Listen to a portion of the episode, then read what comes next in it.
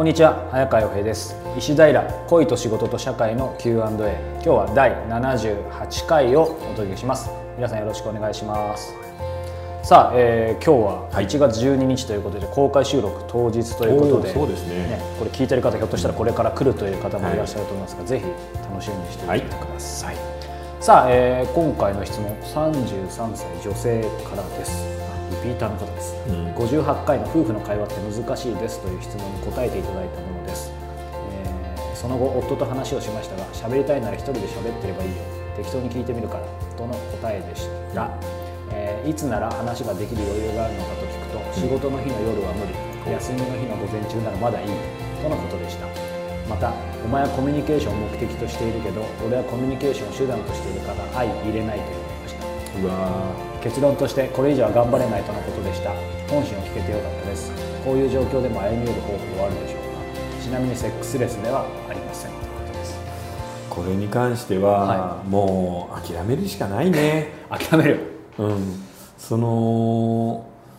このセリフすごいよね、うん、コミュニケーションを目的としているのは君で、はい、僕はコミュニケーションを手段としているから相入れない、うん、コミュニケーション自体が目的であるっていうのは一つわかるけど、はい、じゃあコミュニケーションを手段としているこの旦那は何をしようとしてるんだろうね。要は手段としているコミュニケーションを取りたくないってことは、うん。ある目的のための手段じゃない、うん、その夫婦関係みたいなものを少し良くしようとか、うん、相手に対する関心とか一切ないから手段として用いる必要がないってことなんだよねこれ。確かにそうですね、ちゃんと考えると。そうだから手段としてあのお前と話しても何の役にも立たないしどこにも行かないんだから話す必要はないと言っている、ってことなのよね。そうか。そうそれにその前の言葉もなんか切ないじゃん、仕事の日の夜は無理。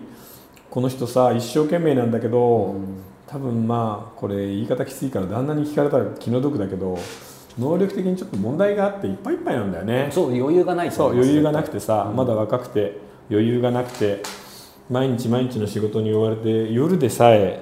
くたびれ切って緊張していてのんびり話もできないぐらいの人なの、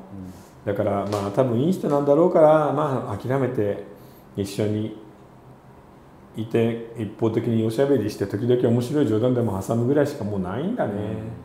ただセックスレスではないっていうのがそそこは彼にとってそういう意味では唯一の、うん、そうね。まだ唯一の救いだよね。場なんですかね。そう。セックス自体はその言葉を返さないコミュニケーションではあるので、うん、そこまでなくなったらも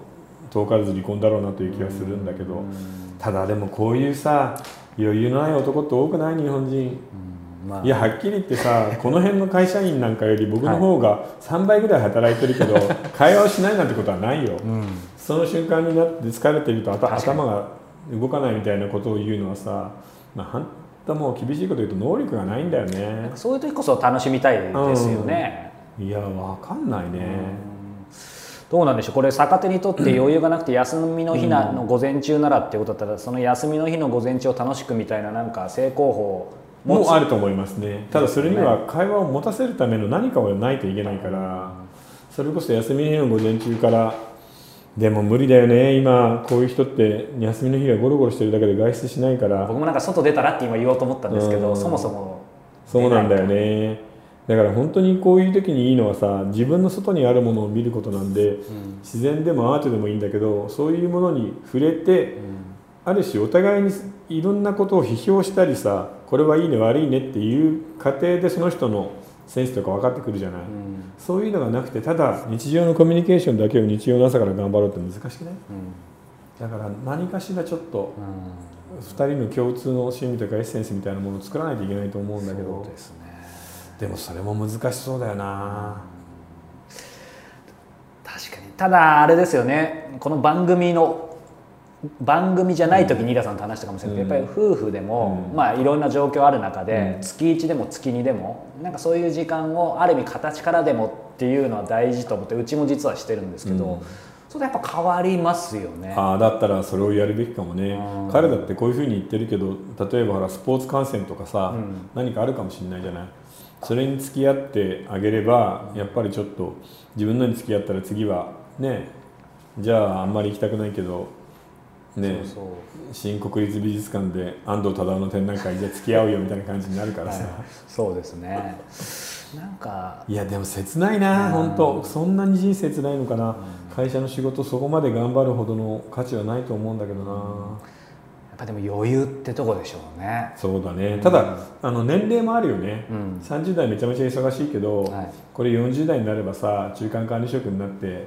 現場でめちゃくちゃ働かなくてもよくなるし、でさらにそれが50代60代になればどんどん仕事実際には減っていくので、はい、なのでそういう時のために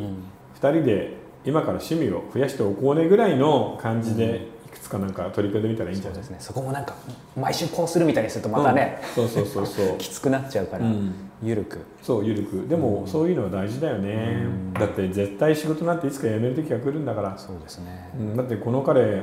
取締役とか社長になって死ぬまで働くって雰囲気ゼロじゃん、う